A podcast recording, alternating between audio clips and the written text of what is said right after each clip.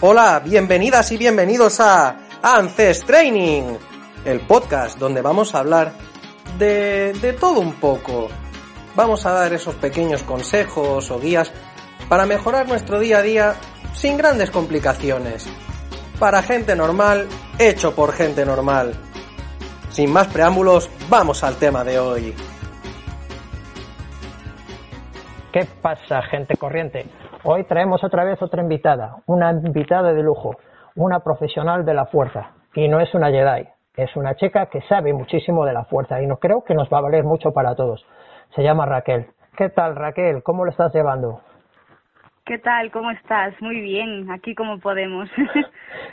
Porque bueno, que esta entrevista seguramente nos salga, esperemos, cuando salga, que ya sea fuera y estemos abrazándonos unos a otros porque ya podemos salir de nuestras casas porque la estamos realizando en el confinamiento. Entonces Raquel está, la pobre, en un piso metida, aguantándolas e intentando luchar contra esto. Pero bueno, seguramente salgamos de esto y disfrutemos todos juntos. Entonces, bueno. Totalmente de acuerdo. ¿Quién es Raquel para que la gente te conozca? Bueno, pues mi nombre es Raquel Teijeira y estoy graduada en Ciencias de la Actividad Física y el Deporte.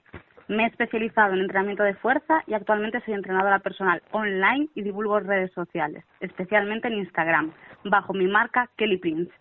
Entreno a personas de todo tipo de perfiles, pero donde más profundizo y más me centro en la divulgación es en el entrenamiento de fuerza en la mujer. Ajá, interesante. O sea que eh, focalizas más todo tu, tu, tu, toda tu sabiduría, llamémoslo así, sí, porque es sabiduría al fin y al cabo, eh, sobre el entrenamiento de fuerza de la mujer, ¿no? Eh, entonces, eso es un tema que a mí me encanta y que yo creo que a muchos de nuestras seguidoras les va a encantar lo que tú nos puedas aportar. Entonces, empezamos por lo básico, para que la gente entienda. ¿Qué es la fuerza? Bueno, pues la fuerza es una capacidad física básica y fundamental para el desempeño físico en cualquier contexto. De hecho, es la única cualidad física básica solo a partir de la cual pueden expresarse las demás. Por ejemplo, la velocidad, eh, que deriva directamente la fuerza, y la resistencia, que ayuda a mantener los niveles de fuerza. Entonces, la fuerza tiene múltiples manifestaciones y definiciones según el autor, pero explicada de forma general y sencilla para que todo el mundo lo entienda, podemos definirla como la capacidad de generar tensión intramuscular frente a una resistencia, independientemente de que se genere o no movimiento. Ajá, o sea, por lo poco que, que entiendo yo sobre el trabajo de fuerza, eh, quitando la película de Star Wars, que ahí también los Jedi tenían una fuerza impresionante, eh, quitando eso y siendo un poco más serios. Eh, fuerza también lo hace un corredor, entonces, a ver si me estoy equivocando y si no me corriges, un corredor, por ejemplo, de maratón también haría fuerza, podríamos decir que hace fuerza. Todos los deportistas deberían hacer fuerza y hacen fuerza y necesitan fuerza para su deporte. O sea, no hay rendimiento sin fuerza. Ajá. Entonces, enlazando con esto, eh, ¿por qué deberíamos de hacer todos los deportistas y la gente de a pie, por ejemplo, gente que eh, una ama de casa que nos escuche o mismamente una mujer que trabaje en una oficina, porque vamos a enfocarlo hacia ese mundo, hacia el de la mujer, eh, ¿por qué deberían de hacer fuerza? Pues básicamente por una cuestión de salud. Eh, el entrenamiento de fuerza hace que tengas una mejor funcionalidad y una mejor de la una mejora de la calidad de vida, porque vas a tener una mejora de la condición física. Entonces, tú para el desempeño diario en tu día a día y para gozar de buena salud necesitas entrenar fuerza. Ajá, o sea, eh, tú eres eh, fanática de la fuerza, por lo que sé, pero recomiendas entonces la fuerza a cualquier persona. Da igual, edad, eh, condición, eh, no, no hay diferencia, porque claro, a lo mejor como, como la gente tiene la idea de la fuerza de estar levantando la barra, ¿no? Y ese, ese movimiento de, de, estar levantando la fuerza y ese momento de sufrimiento, esos eh, levantadores olímpicos que vemos en las Olimpiadas ahí con esas grandes barras, ¿no? Pero eh, para una mujer, por ejemplo, te voy a decir, mi madre, que tiene 70 años, ¿qué, qué trabajo, para ella qué sería un trabajo de fuerza si no es con la barra?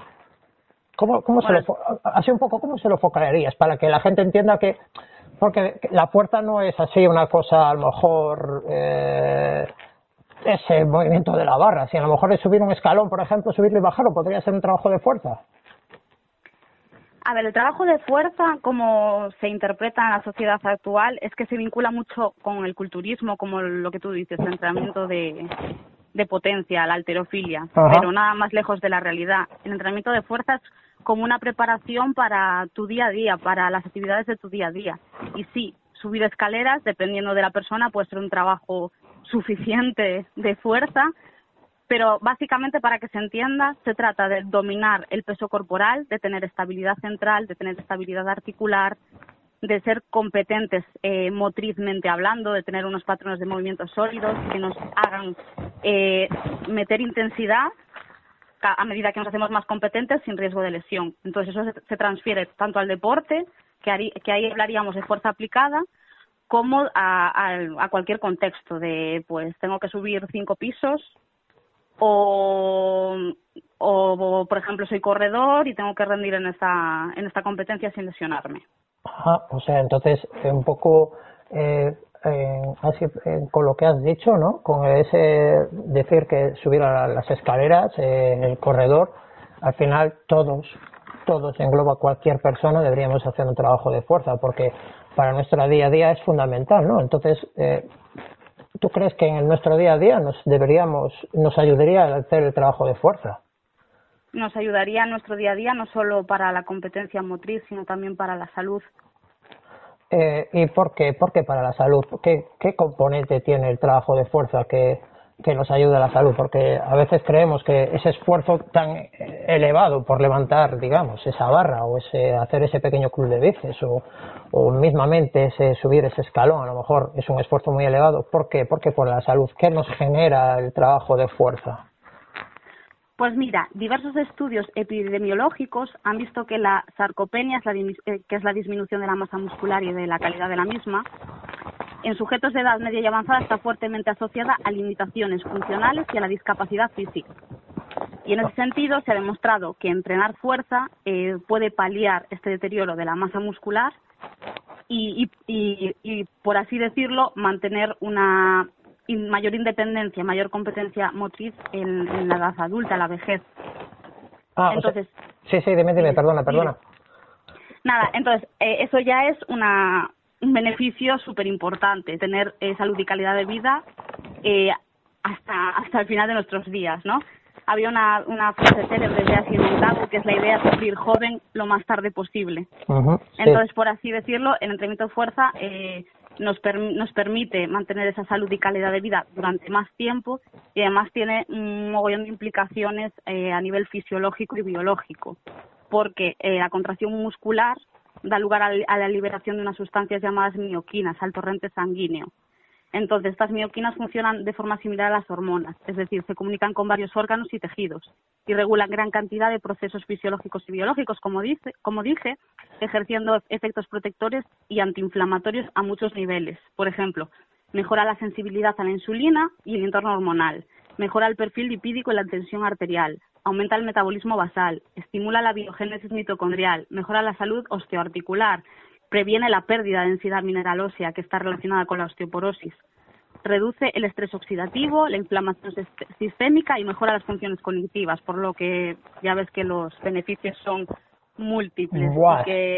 son, inmejorables, o sea, el trabajo de fuerza es inmejorable. O sea, y yo me quedo yo me quedo solo con, o sea, es importante todo, pero me voy a quedar con un contexto porque sabes que nosotros intentamos ir hacia ese público, no ese público de, llamémoslo de a pie, ese gente corriente, como digo yo, el llegar a viejos siendo jóvenes y no depender de nadie. Eso yo creo que para mí es, eh, al final, eh, de todo lo que has dicho, que es muy importante que todo el mundo se quede con lo que has dicho y lo vuelvan a escuchar para que sepa los beneficios de la fuerza, ¿no? Pero eh, yo creo que al final el contexto de todo es llegar a viejos sin depender de nadie, ¿no? Ser eh, autosuficientes y no tener que, que alguien me ayude a levantarme de la silla porque no me puedo levantar. Entonces, exacto, y prevenir enfermedades, porque hay muchas enfermedades que se pueden prevenir. Entonces, yo quedarse con esto, quedarse con esto y con el bienestar psicológico que también produce la fuerza. Claro, porque ahora, ahora que hablas de psicología, por ejemplo, la otra vez cuando entrevisté a Elena, eh, recuerdo que ella me dijo que para ella el trabajo de fuerza le era un aporte psicológico bastante importante. Eh, ¿qué, qué, me puedes decir de eso? ¿Por qué, por qué es tan importante el trabajo, trabajo, eh, el trabajo de fuerza a nivel psicológico? Sobre todo para las mujeres, yo creo que es importante, ¿no? Más que para el hombre, a lo mejor. Sí, eh, a ver, el entrenamiento de fuerza tiene, tiene muchas mejoras a nivel psicológico porque mejora las funciones cognitivas y además, bueno, eh, liberas endorfinas haciendo ejercicio. Entonces, el bienestar eh, es, es físico y, es mental y además es que eh, cuando tú te sientes más competente en el entrenamiento de fuerza, porque en las mujeres precisamente siempre hay el estigma asociado de que la mujer es igual a ser débil, ¿no? Que podemos menos que los hombres, no podemos levantar tanto, no somos tan competentes en, en este campo. Y yo creo que mm, entrenar fuerza nos empodera, nos hace ver que somos tan fuertes como los hombres, que podemos entrenar tan duro como los hombres y que somos súper competentes. Y cuando vemos realmente los beneficios que obtenemos de él, pues sí que mm, nos sentimos más seguras y más independientes, por así decirlo te, voy a, o sea, estoy totalmente de acuerdo con lo que dices y te voy a dar mi pincelada a ver si es como yo lo entiendo y a lo mejor la, gente también lo entiende. Eh, voy a ver hacia mi lado de calistenia, que es el lado que yo más conozco y más defiendo siempre, porque al final no dependes de nada, depende solo de tu cuerpo. Eh, el poder realizar, a lo mejor pasar de hacer tres flexiones a pasar a hacer ocho, te da ese subido y esa sensación, wow, he conseguido pasar de tres a ocho, ya soy capaz de, y cuando te enfrentas a la barra, pongamos el ejercicio, por a mí yo creo que es el que más, más duro es levantar esa barra del suelo haciendo un peso muerto y de repente subir esos dos kilos a más, dos kilos, ¿eh? que no estoy hablando ni de 10 de 10, simplemente esos dos kilos, pasar de 60 a, a, lo mejor a 62 kilos es una verdadera eh, un verdadero logro, ¿no? Entonces esa autoestima yo creo que se sube por las paredes y dices tú, guau, pues si, yo soy capaz de moverme la barra, si soy capaz de aumentar en repeticiones en, en el ejercicio X, eh, ¿por qué no voy a ser capaz de conseguir esto? Nadie te va a sudar por, a, ver por encima del hombro, es más, los vas a ver tú por encima del hombro, ¿no? Al final, yo creo que la fuerza implica eso. Ya como decían los Jedi, si la fuerza te acompaña, ¿no? Pues aquí también eh, la fuerza te está acompañando en toda tu vida y te está acompañando en todos los beneficios que estamos dando, ¿no? Claro, al final es autosuperación. Autosuperación se puede extrapolar a todas las facetas de la vida. Sabes que tú te esfuerzas, que lo puedes conseguir, que eres competente para ello. A veces nos ponemos límites a nosotros mismos y el hecho de romper barreras nos hace sentirnos más competentes también en otras facetas de la vida. Si aquí pude superar esto, que tenía tantos prejuicios y me ponía tantos límites, ¿qué no soy capaz de hacer? ¿no? Yo creo que también se puede aprender mucho de, este tipo de entrenamiento. O, al menos a mí me ha servido en mi vida para tomar decisiones, entre ellas emprender, de si he sido capaz de llegar hasta aquí, competir en esta disciplina deportiva de fuerza y yo sola, pues emprender también voy a ser capaz de hacerlo. Porque tú ahora en estos momentos, para que la gente lo sepa, estás compitiendo en qué disciplina de fuerza? En alterofilia. Ah, estás en alterofilia. Mm. Una, alterofilia. Una, disciplina, una disciplina bastante interesante de fuerza. Se la recomiendo a todo el mundo que la vea y que aprenda un poco de realmente qué disciplina detrás de todo ese vagar de cuando se sube la tarima y solamente se ve ese movimiento de levantar y bajar la barra, que están esos microsegundos ahí arriba la barra y vuelve otra vez para abajo hay un bagaje muy elevado de muchas horas y muchas toneladas, porque son toneladas de peso que levantáis al final del, del año, ¿no? Sí, sí, la verdad que sí. Y aparte es que se asocia mucho la alterofilia a fuerza bruta, de, ah, esto es quien más fuerza tiene y, y no, es quien mejor lo hace, quien mejor técnica tiene, es un arte al final. No te sirve de nada tener muchísima fuerza si no sabes aprovecharla en el levantamiento. Entonces es lo bonito que tiene la alterofilia, que es mucho más que levantar kilos. Sí, sí. levantarlos bien. Al final, al final eh, la alterofilia, para lo que los hemos practicado, y yo no me considero un gran practicante de alterofilia, he tenido mis pinitos, eh, al final ves que la barra no se levanta solo tirando, hay que tener más que el tirón, hay que saber cómo colocarte, cómo entrar, cómo meterte, es todo un, arte detrás de todo eso. Y para llegar a que la barra al final entre, tienes que tener muchas horas de moviendo, movimiento, movimiento, movimiento, movimiento, y fallo, y fallo, y fallo. Y al final es un trabajo de fuerza y ese fallo te enseña, yo creo que en el día a día, ¿no? A, superarte, ¿no? Y a lo que decías tú, Exacto. Sí, tal cual, o sea, es que es así. Va, interesante. Entonces, bueno. Por eso me gusta tanto. Claro. Porque para mí es autosuperación constante, hace que no me tenga que relajar, no me pueda relajar. Bueno, y, y también si te relajas un momento, cuando estás con la barra, la barra no sube. Exacto. Y si llegas, si llegas con el problema que tuviste con tu pareja ese día y te pones delante de la barra y solo estás pensando en el problema con tu pareja, la, la, la, barra no sube tampoco. O sea, eh, yo creo que es el momento zen ese que tienes que desconectar de todo, enfrentarte a la barra y que la barra eh, se mueva porque tú quieres que se mueva, no porque tú estés de mala hostia y digas, bueno, voy a levantar la barra sí o sí, y la barra no sube. No sube y no sube para entrenar, eh, lo que yo recomiendo siempre, que muchas veces en el gimnasio gente entrando con el teléfono y, las, y, demás, eh, no.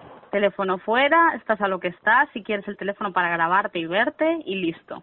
O sea, tú eres como de la cueva de Tarraquiana, que allí como suena un teléfono en el momento que están todos entrenando, maletas y a dar la vuelta a toda la nave y volver. Que explico lo que son las maletas para que la gente lo entienda. Eh, Tarraco es un Stroman a nivel España y un poco internacional. Eh, que es de la vieja escuela, del, del trabajo de fuerza, y las maletas pues son unos hierros, ¿vale? Que son, que llevas un peso, llevas unas asas como de una maleta, que depende del peso, y te clavas a hacer paseo de granjero, que es ir con las maletas una en cada brazo alrededor de la, de la nave. No sé cuántos metros eran, pero bueno, yo ya he visto vídeos de él diciéndolo cuando sonaba un teléfono cuando estaba él entrenando y la cara que tenía no era buena. Y es sí, es cierto completamente. ¿eh? O sea, el teléfono, cuando estás sobre todo entrenando fuerza, eh, como mucho lo que dices tú, para grabarte y olvídate de él porque si no, no te centras en el movimiento de la barra y es muy, muy exigente. Y además que es un momento de, para mí entrenar es un momento de autocuidado. Entonces, si tu momento de autocuidado no desconectas, si estás a mil cosas, eh, no, deja de ser tu momento de autocuidado y no lo disfrutas. Claro, claro, claro. Al final, ese momento de estar tú ahí, ¿no? Estar ahí con la barra y decir, bueno, este es mi momento, es el momento que yo tengo para mí, es el momento que yo tengo para mi disfrute, eh, tengo, que, tengo que estar yo sola. Yo sola y, o con mi entrenador, pero yo sola en ese momento, ¿no? Entonces, eh, ¿por, qué, ¿por qué crees que las mujeres vamos un poco a animarlas, ya que, bueno, vemos que tú ya eres una loca por el trabajo de fuerza, que te encanta, que disfrutas muchísimo, porque yo te sigo por Instagram y las fotos que cuelgas y toda tu mejoría física en el cambio evolutivo y cómo lo muestras, eh, pues me gusta mucho porque no buscas el ser estética, sino el mejor físico. Eh, y encontrar exactamente ser más fuerte y encontrarte mucho mejor contigo misma porque las mujeres deberían de hacer fuerza. A ver, inténtalas animar, inténtalas convencer de que empiecen a meterse en este mundillo de la fuerza, que empiecen a dejar, a lo mejor, con todos mis respetos, esas clases de pilates que están muy bien y esas clases de yoga, pero focalicémonos hoy por hoy en lo que estamos, que es la fuerza, y por qué deberían de hacer fuerza. Pues mira, por todos los beneficios dichos anteriormente, que lo principal para mí es la salud y la calidad de vida. Y añadir, pues, o prevenir y mejorar los síntomas de patologías menstruales que hoy en día son muy comunes. Que esto no se habla mucho, pero es verdad que el entrenamiento de fuerza ayuda en muchas patologías menstruales. Y esto sí que lo quería hablar en, esta entrevista y, recalcarlo, que el entrenamiento de fuerza mejora la salud y calidad de vida en, todos los sentidos. ¿Y, en qué sentido les, les favorece o os favorece eh, lo de eh, los periodos menstruales, el trabajo de fuerza. ¿Podrías un poco así, un poquito ampliar un poco ese tema y ah, para que aún, aún darle más ánimo a, las chicas y a las mujeres a que trabajasen fuerza? Sí, pues mira, eh, reduce la inflamación sistémica y mejora el entorno hormonal. Entonces, claro, eh, se sabe que la mayoría de alteraciones menstruales vienen por una alteración en el eje metabólico hormonal. Por ejemplo, el SOP, que yo lo padezco es uno de es una consecuencia de alteraciones eh, a nivel metabólico y hormonal y por así decirlo la mejor receta para, para este tipo de patologías es un estilo de vida saludable y entrenar fuerza. O sea que el trabajo de fuerza es beneficioso. Y luego, mira, hablando de este tema, que quería hacerte una, que me acaba de venir ahora, me acuerdo en mis tiempos de cuando estaba entrenando en alterofilia y trabajaba fuerza también, más con la barra, no tan calisténica como ahora, Eh, Me acuerdo las chicas que tenían, o no sé si lo tenéis, un problema de a lo mejor de pérdida de orina cuando justamente estabais haciendo esa elevación de fuerza. ¿Crees que a lo mejor sería beneficioso un trabajo de, de contención o de cómo, no sé cómo enfocarlo, a lo mejor de ese trabajo sobre, eh, sobre ese punto para no tener esas pérdidas? A lo mejor que sé que en hombres también les pasa, sobre todo en powerlifting, he leído que a algunos también les pasa, pero sobre todo donde más se denota es en mujeres. Sí, de hecho, eh, el suelo pélvico deberíamos trabajarlo todas, todas. Y las que tienen pensado ser madres o son madres, sobre todo, pero todas. Y ya te digo que las, en los deportes de alto impacto, las disciplinas donde se hace excesiva presión intraabdominal, como es la alterofilia, el powerlifting y demás, o que se abusa del uso del cinturón, sí que es súper importante trabajar el suelo pélvico para evitar, bueno, pues todo tipo de disfunciones a este nivel, incluso prolapsos y, demás. ¿Y, qué, ejercicios así? Sin entrar mucho en, materia, ¿sabes? Simplemente, pues así, dejarlo un poco y luego que la gente, pues que se lo pregunte a su entrenador o que busque un poco de información o que te pregunten a ti, qué leches, que para eso estás aquí, que estarías dispuesta seguramente a darles unos pequeños consejos. Eh, ¿Qué ejercicios le recomendarías para trabajar estas zonas? Pues mira, yo no soy una especialista en suelo pélvico, pero sí que es verdad que lo que hago yo personalmente es Kegel, porque tiene evidencia científica de que es efectivo. Pero bueno, eh, cuando alguien tiene ya problemas de debilidad o rigidez del suelo pélvico, debería ir a un fisio especializado o una fisio especializada en este tema.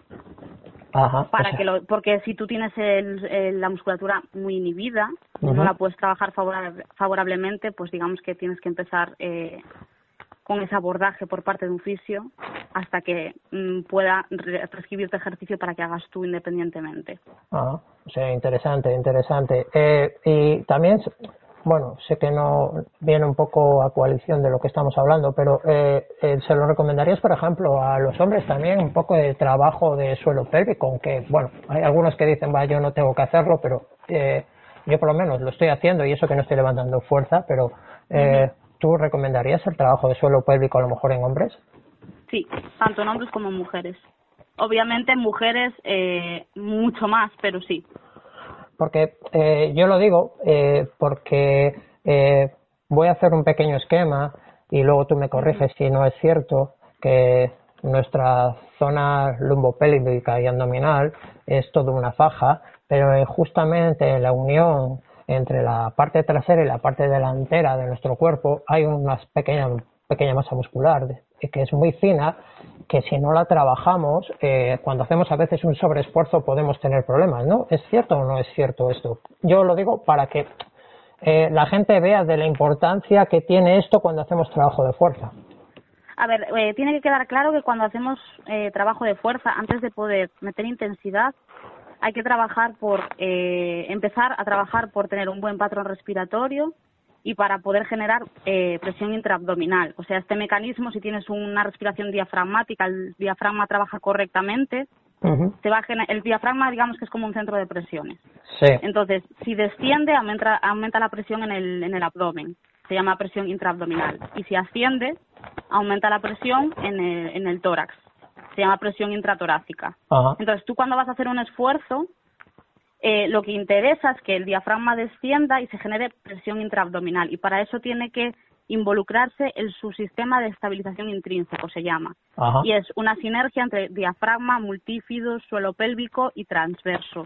Y es como una faja de estabilización, para que se entienda, ¿vale?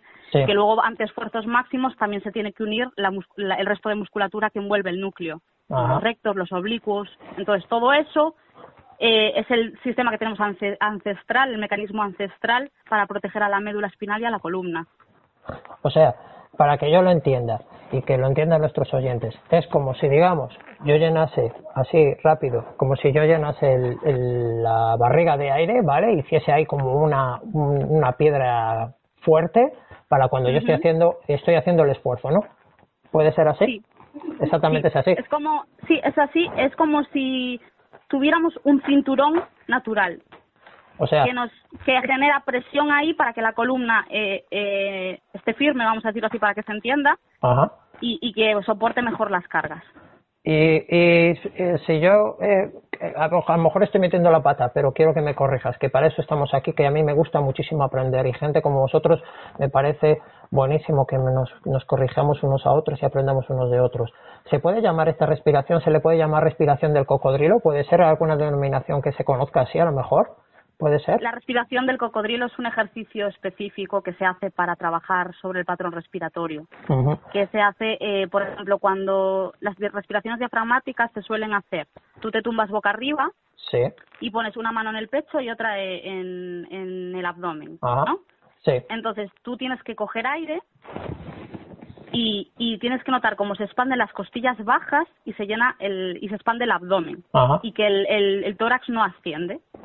Entonces ahí te, te, te, aseguras de que estás haciendo una respiración diafragmática. ¿Qué pasa? Que si quieres hacer una regresión de este ejercicio para tener una mayor propiocepción de lo que estás haciendo, eh, te tumbas boca abajo, tendido prono, y entonces lo que le pides a la persona es que apriete el suelo con, con el, o sea, que ejerza presión con el abdomen sobre el suelo al coger aire para ah. que lo sienta mejor el trabajo. Ajá. Entonces, como un ejercicio para trabajar el patrón respiratorio. Para enseñar un poco a la gente, ¿no? Yo, a ver, yo lo, yo enfocaba esta pregunta para un poco darle a la gente un poco un patrón de cómo tienen que hacer, porque claro, estamos hablando de levantar la barra, pero me voy a poner en el caso de una persona de a pie, ¿vale? Una persona corriente que va a levantar una caja o un peso en el trabajo o mismamente la de la compra, que hoy por hoy estamos todos comprando grandes cantidades y vamos a levantar esa caja tan pesada y eh, el error más común, quitando de la postura, ¿vale? Que luego si quieres podemos hablar un poquito así rápido por encima, pero eh, colocándonos bien en la postura concreta, si somos capaces de focalizar eh, nuestra respiración haciéndola bien, eh, ya tenemos un plus ganado bastante interesante, ¿no? Entonces, quería un poco eh, que la gente viese cómo aprender a hacer ese movimiento. Entonces, por eso te preguntaba, pero yo creo que si enseñamos a la gente a respirar, para cuando voy a coger un peso, sería muy interesante, sería un avance interesante luego para un poco más empezar a enfocarlo en otras cosas, ¿no? Es fundamental, no es que sea interesante, es que es necesario porque eh, con el estilo de vida actual el patrón respiratorio tiende a alterarse. Tendemos a hacer una respiración torácica en vez de diafragmática. Entonces, esto se está demostrado que un, un, mal patrón respiratorio está asociado con déficits posturales, con disquinesis escapular, que es una mala, una mala función de la escápula, del movimiento de la escápula, con dolores cervicales, con dolores lumbares eh, y con menor tolerancia para soportar cargas. Entonces es fundamental antes de cargarse kilos y antes de empezar a contemplar el entrenamiento de fuerza, de meter intensidad y demás. O sea, hay que empezar por la base, que es entrenar el patrón de estabilización central, el patrón, el patrón respiratorio, para que el core estabilice bien, que es la musculatura del núcleo. O sea, las pautas. sí, dime. Dime, dime, dime. dime. Nada, pues empezaríamos por eso, patrón respiratorio, eh, estabilización del core, eso sería lo básico. Justo, es lo que te iba a preguntar yo ahora. Es lo que te iba a preguntar yo ahora, un poco que, eh, que yo eh, te quería que me dijeras un poco cómo sería la progresión hacia el trabajo de fuerza. Y, y perdona que te haya interrumpido. Ah, nada. Pues después de esto, tú trabajas paralelamente sobre los distintos patrones de movimiento. Pues aprender a hacer una sentadilla, aprender a hacer una bisagra de cadera manteniendo la neutralidad de la columna. Entonces, en todos los ejercicios, en todos los patrones, tenemos que buscar mantener la neutralidad de la columna y aún por encima tener un control motor sobre todas nuestras articulaciones, que al final son movimientos globales. Claro. Entonces, una vez se adquiere una base técnica en los distintos patrones, se tiene un, patrón respiratorio adecuado y, y, una buena estabilidad del core, entonces es cuando podemos pensar en ir metiendo intensidad progresivamente a cada ejercicio. Pero no solo es meter kilos, sino a veces hay ejercicios que eh, levantamos mayor porcentaje de nuestro cuerpo, agregamos inestabilidad, por ejemplo, de dos piernas a una pierna. O sea, no todo es añadir kilos. Claro, claro. Eh, yo creo que es fundamental que la gente entienda que para nuestro día a día eh, ya no es la barra, la barra es la caja, me repito, o el saco de patatas que me voy a llevar a casa, o el pienso para el perro que parece una tontería, pero que a lo mejor son 15 kilos, pero eh, esos 15 kilos mal cogidos después de haber estado conduciendo, pues no sé, dos horas de coche y coges esos 15 kilos, pues a lo mejor puedes tener un problema por no haber estado en una posición correcta y con una buena respiración, a lo mejor. Dices tú, va, pero si son 15 kilos. Pero claro, venimos de un estado de reposo, que todo se suma, un estado de estrés, que al final el pensamiento en la espalda que dices, joder, pero con, por 15 kilos, ¿no? Pero claro, hay todo un bagaje anterior que no somos capaces de verlo. De ahí mi pregunta, ¿no? Un poco, eh, cómo deberían de ser un poco las, eh, el camino a seguir para empezar a hacer un trabajo de fuerza, ¿no? Que la gente no crea que es llegar al gimnasio, ala, ya me pongo a hacer ahí en la barra para arriba y para abajo, hacer sentadillas con 100 kilos en la espalda y sí, lo haces un día. Eso es lo... vistoso, pero no es lo real. Claro, lo haces un día, pero al día siguiente estás yendo al fisio porque estás destrozado por todas las esquinas. Entonces, yo creo que cuando una persona se mete eh, un poco más en serio hacia el trabajo de fuerza, digamos, hacia el momento del, del, trabajo de la barra para luego trasladarlo al día a día, yo creo que es importante que se ponga en manos de profesionales como vosotros, que les guíen un poco de cómo deben de, lo que dices tú, pues el, el, los patrones de movimiento, el de la rodilla, el de cadera, para que la gente sepa un poco eh, cómo coger un peso que debemos de aplicar y cómo debemos aplicar, porque al final lo trasladas al día a día y es, es lo, lo normal. Entonces, claro. eh, eh, tú que hablando un poco de esto, ¿no? De ya que estoy metido en la sala y quiero trabajar, imagínate, soy yo la que llego a un, a un gimnasio, eh, y tengo a mi amigo que lleva entrenando toda su vida y soy una chica que quiere empezar con él, entonces dices, bueno, voy a hacer las mismas rutinas que él, un poco con menos intensidad, menos carga. Eh, ¿Tú crees que es bueno hacerlo eso? ¿Qué diferencia hay entre el trabajo de fuerza para hombres y para mujeres? ¿Hay alguna diferencia o simplemente es, eh, ala, todos igual y tiramos para adelante?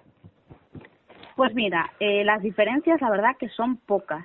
Yo te puedo hablar de eh, la evidencia que hay actualmente de que muchas veces eh, se creía que la mujer no podía ser tan fuerte como un hombre o, o ganar tanta fuerza como un hombre. Y yo digo, yo te quiero aclarar que los estudios eh, demuestran que las mujeres podemos ganar tanta fuerza y masa muscular como los hombres. ¿Qué pasa? Que partimos de menor masa muscular por cuestiones hormonales.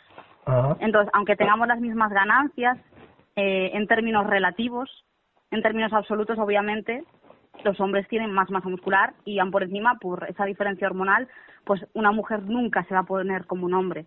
Porque yeah. precisamente nosotros tenemos más estrógenos que son los que hacen que tengamos nuestras características femeninas, ¿no? Por así decirlo. Claro, eh, quiero aclarar con esto que no tengáis miedo entonces a ir a las barras, ¿eh? que no os vais a volver ahí Exacto. como unos Schwarzeneggers de la vida ahí infladas, no tengáis miedo. Que, Exacto, que... tú vas a mejorar tu composición corporal, te vas a hacer más fuerte y vas a ganar masa muscular, pero lo que vas a hacer es verte mejor en el espejo, porque vas a tener mejor, o sea, mayor masa libre de grasa, es decir, menor porcentaje graso, mayor porcentaje de masa muscular, y eso al final se va a traducir en que tú te sientes mejor, te ves más competente y aún por encima te ves mejor en el espejo. Ah, o sea, cada vez eh, que seguimos hablando en la entrevista tenemos y cada vez encontramos más beneficios para que os animéis y bueno, se animen también ellos, pero más os animéis a hacer el trabajo de fuerza, porque ya veis, Raquel cada vez va poniendo una ficha de beneficios en todo lo que es el trabajo de fuerza. O sea, yo siempre lo, aquí desde nuestro programa siempre lo defendemos el trabajo de fuerza, dependiendo de la edad, eh, pero al final eh, hay que hacer el trabajo de fuerza. Entonces, eh, ¿a qué edad recomendarías a una mujer o a una chica o a una niña eh, empezar con el trabajo de fuerza? Pues mira, antes de responderte a esta pregunta, voy a continuar con lo anterior para explicar sí que, que sí que hay una diferencia entre, entre a la hora de entrenar hombres y mujeres, a tener en cuenta, vaya. Y es que las mujeres toleramos mayor volumen de entrenamiento, precisamente por, porque tenemos mayor porcentaje de fibras tipo 1 y más estrógenos que hace que seamos más resistentes a la fatiga. Entonces toleramos mayor volumen y nos recuperamos mejor, tanto entre series como entre sesiones que eso me parece un dato interesante a, a comentar aquí. A ver, sí, más beneficios, más beneficios aún, o sea, no hay excusas. la que no, no, no, no. O sea, que eso de mujer débil no es no vale para entrenar fuerza es un mito como una casa y que, y que sí que es necesario. Y sobre todo de cara a la menopausia, ¿vale? Porque la menopausia es un periodo crítico para la mujer eh, por el descenso de estrógenos y entonces... Eh, es un periodo crítico porque al, al, al, haber el exceso de estrógeno somos más propensas a perder más masa muscular, a ganar más porcentaje graso y a tener un mogollón de patologías, ¿vale? Entre ellas, pues osteoporosis, mayor riesgo de fractura de cadera, que está asociada a una mayor mortalidad.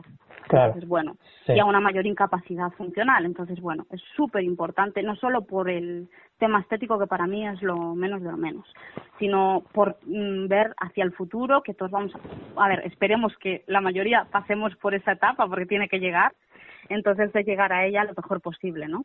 Claro, o sea, lo que hablábamos al principio, ¿no? O sea, tener una cal... ya no es el estético que sí, que, oye, a quien no le gusta verse bien, pero eh, al final es la salud, el tener ese estado de bienestar, el llegar a, a, persona mayor sin depender de nadie, ¿no? Nos remitimos al principio de todo de la entrevista, que es lo que se busca con el, con el trabajo de fuerza al fin y al cabo y es hacia lo que estamos yendo, ¿no? hacia buscar que la gente se anime a empezar a hacer el trabajo de fuerza, eh, acoplado su día a día o acoplado su otro deporte que haga, que luego podemos hablar una pequeña pincelada sobre esto, y que se empiecen a encontrar y que vean que hay muchísimos beneficios hacia por el trabajo de fuerza. ¿no? Entonces, bueno, te, te, dejo que me respondas a la otra pregunta, ¿a qué edad le recomendarías? Por ejemplo, yo, que tengo, por ejemplo, imagínate que tuviera dos niñas y una eh, podría empezar a hacer trabajo de fuerza, ¿se lo recomiendo no se lo recomiendo? ¿A qué edad empezaríamos a poder empezar a decir que tiene que empezar a hacer algo de trabajo de fuerza? Sí, para mí desde edades tempranas lo ideal, o sea, cuanto antes. Es decir, los niños empiezan a hacer actividades deportivas sobre los seis años pues ahí se podría empezar a entrenar fuerza, obviamente adaptado al niño. No le vas a poner ya una barra con no sé cuántos kilos al niño, pero eh, poco a poco se irá haciendo competente y podrá hacerlo. De hecho, hay muchos niños de 6, 8 años que hacen alterofilia y que compiten en alterofilia. está eh, demostradísimo ya que no perjudica ni a su desarrollo, ni y que las niñas no se van a convertir en hombres ni se van a hipermuscular ni nada, porque eso viene con el con, con la pubertad cuando hay la subida de la testosterona, ¿no? Claro.